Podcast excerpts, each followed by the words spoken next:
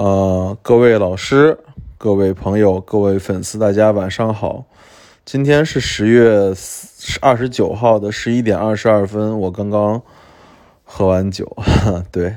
然后还有大概一个小时是热刺的欧联杯比赛，所以趁这个中间的一个小时，我想给大家录一期节目啊。这期节目叫做《江西瓷业》。嗯，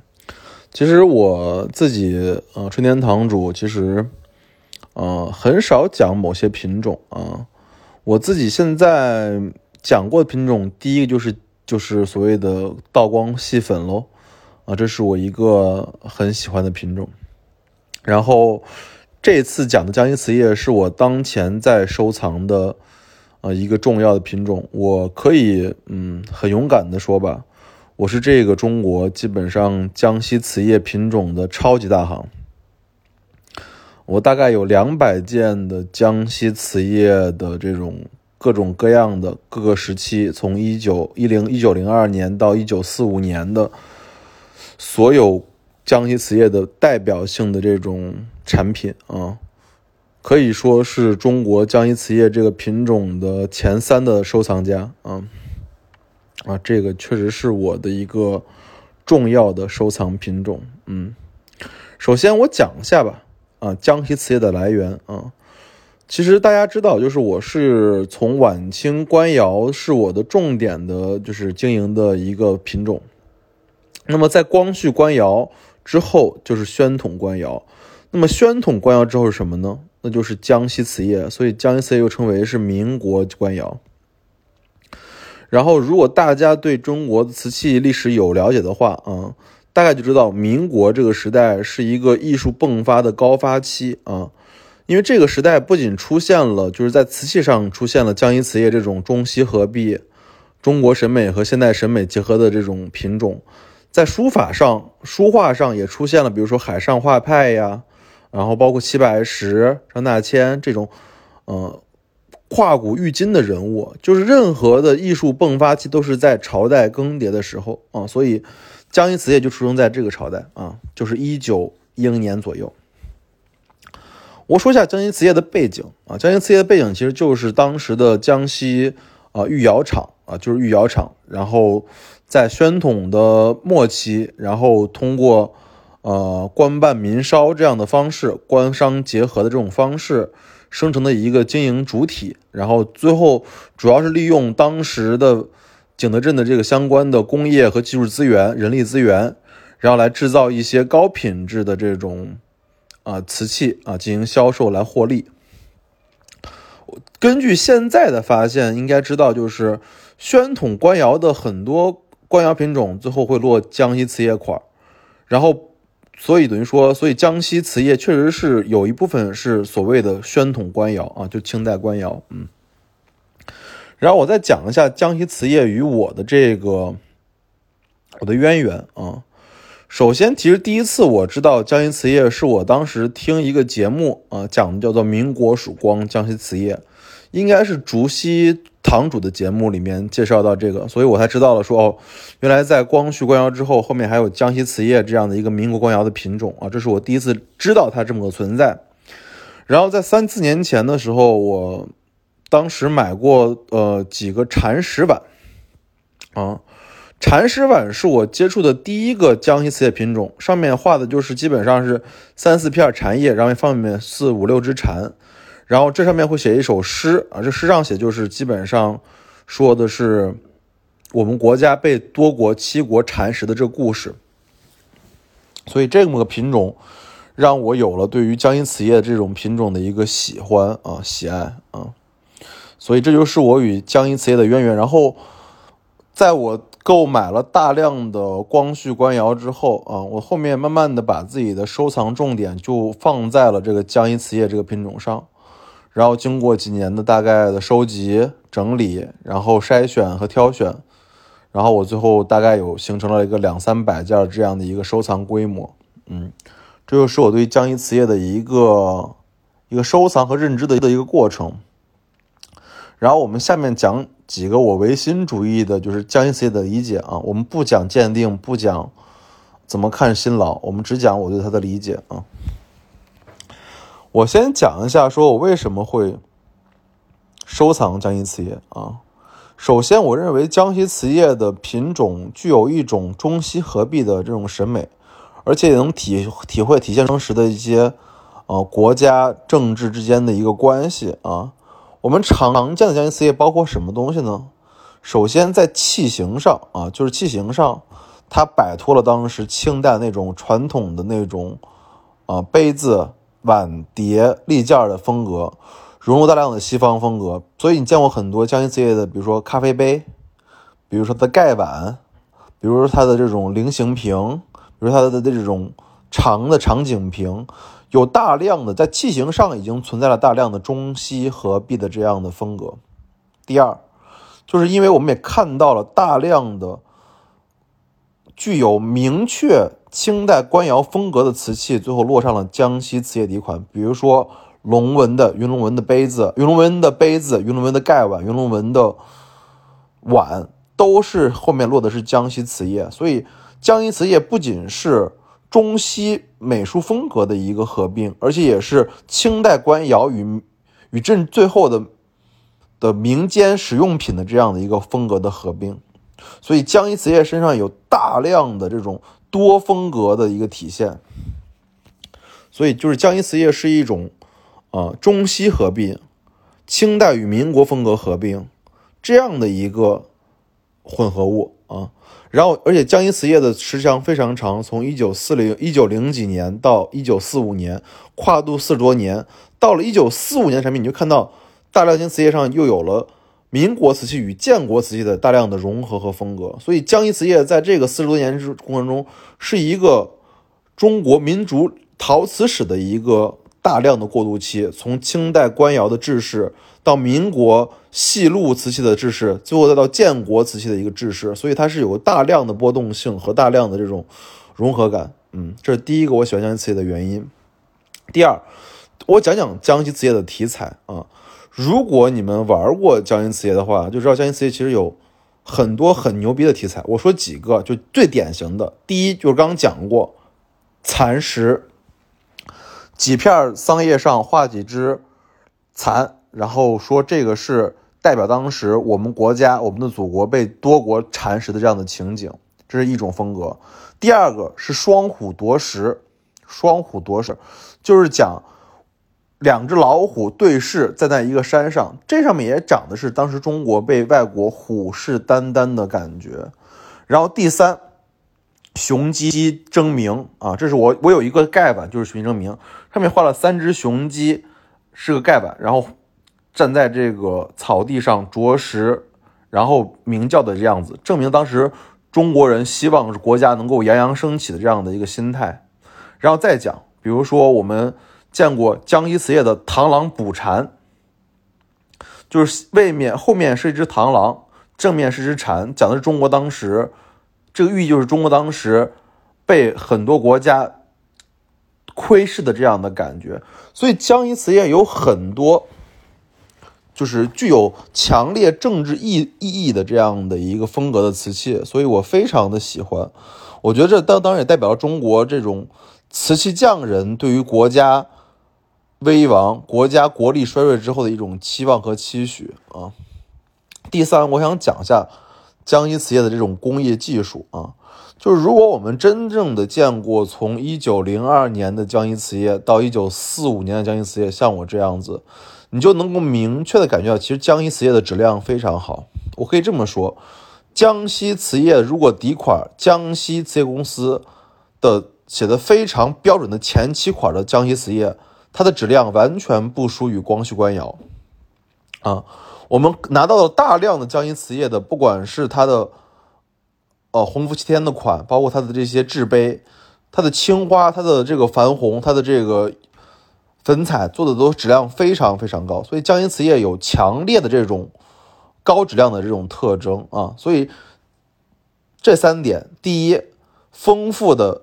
风格变化；第二，特殊的历史题材；第三。名高高贵的质量，这三个就促进了我最后会收集江阴瓷业这样的一个品种，啊，这就是我讲的第二点，就是江阴瓷业与我为什么收藏它的一个原因。第三点，我想讲下江阴瓷业的一个价格，啊，其实呃，我自己认为江西瓷业仍然存在在这个市场上是一个低点啊，低点。为什么这么说？就是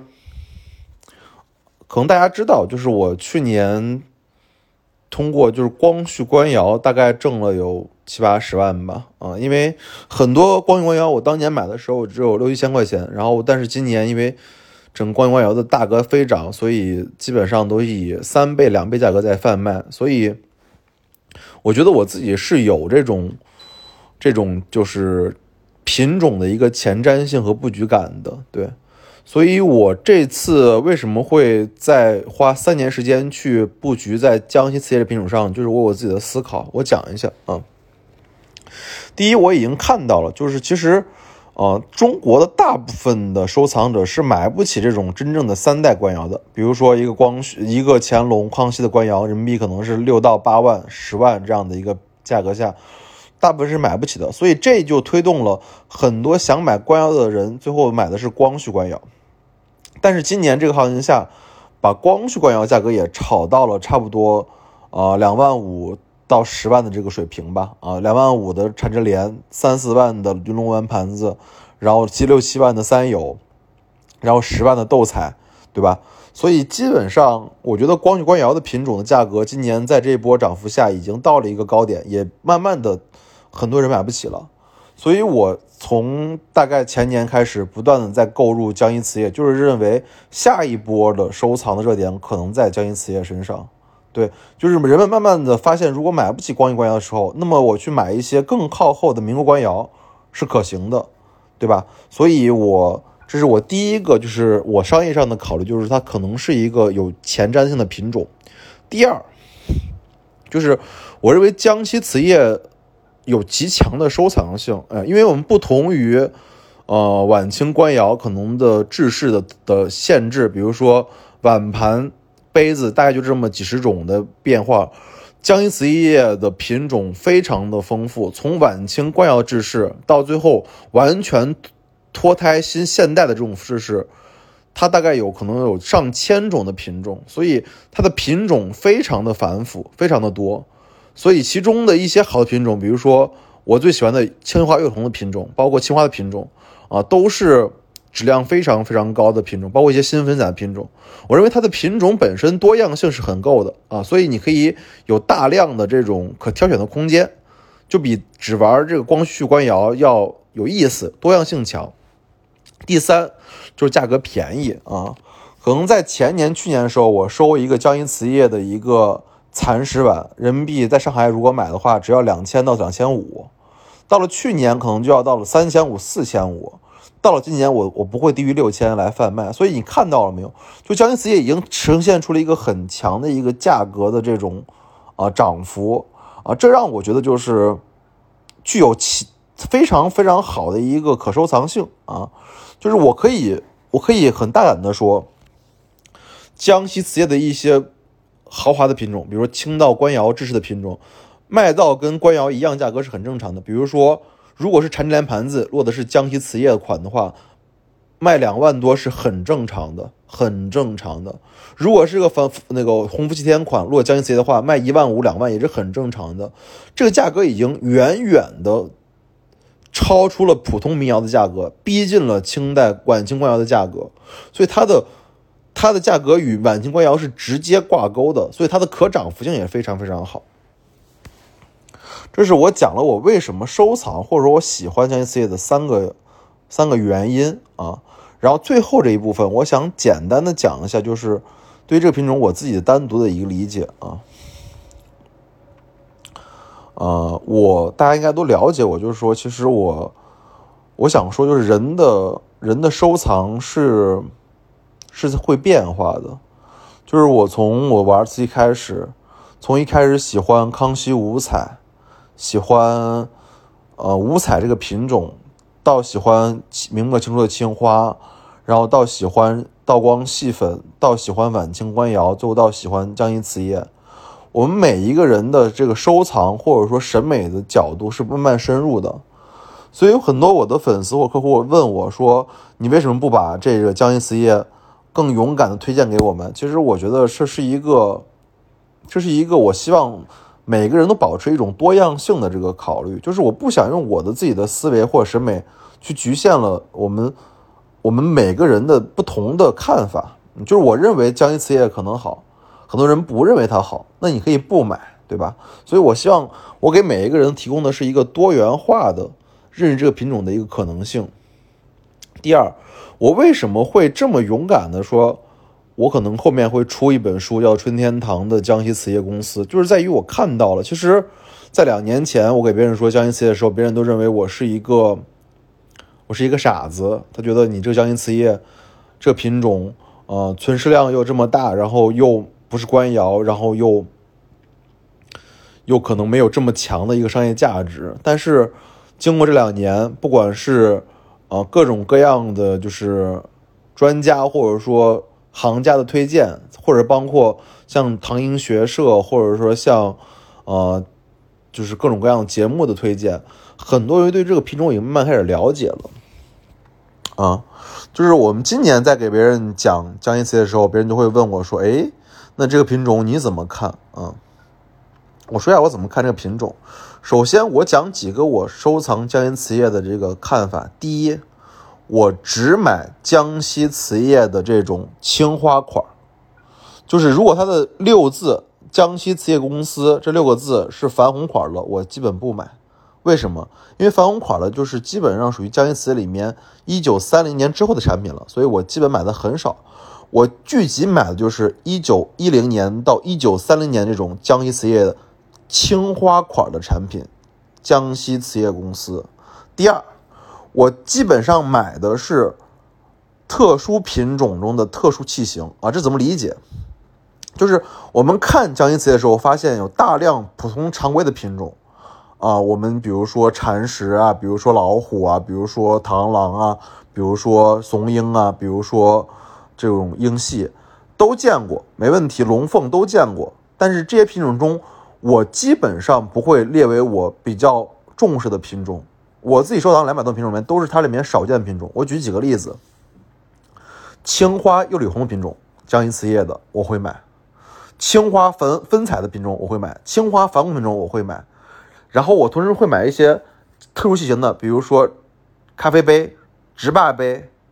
然后套盒，比如说展托啊这种比较稀稀缺的品种和类型。这是我重点收藏江阴瓷业的一些东西，同时我自己也非常重视，就是天天看基本上全国这种江阴瓷业的东西的一些展览，或者说或者展会吧，啊，就是比如说我这次看了就是唐英学社从一九年到今年的两次展览之后，我发现基本上它上面有的品种我百分之八十五是已经覆盖了，对，所以。首先就是只买青花款，第二是只买青花款里面的特殊品种，第三就是紧跟这种展览和展会的这种的品种，这是我的一个收藏特征。所以后续我可能会在三年之后，我会出一本书啊，叫做《江西瓷业的春天藏瓷藏瓷的这样系列啊。其实我今天讲这个江西瓷业这个品种，其实是给大家讲。我们为什么怎么做收藏啊？大家可以看到我怎么做收藏，就是首先，收藏是一个持续性、长期的工作。第二，我也希望每个人其实精力有限，可以把自己的这些时间或者金钱或者精力，投到一个细分品种下，啊，去购物、去挑选、去研究，而且去同不管是馆藏级的还是研究级的这种藏品做对比，挑出这些真正存世量少。少见的品种，典型的品种，形成自己的这个收藏系列啊，这样对大家最后能够玩好瓷器啊，能够对这个自己的玩的自己的自己的收藏有信心，是一个很好的一个帮助，好吧？物件开门不解释，春天的搪瓷，今天讲讲江西瓷业的故事。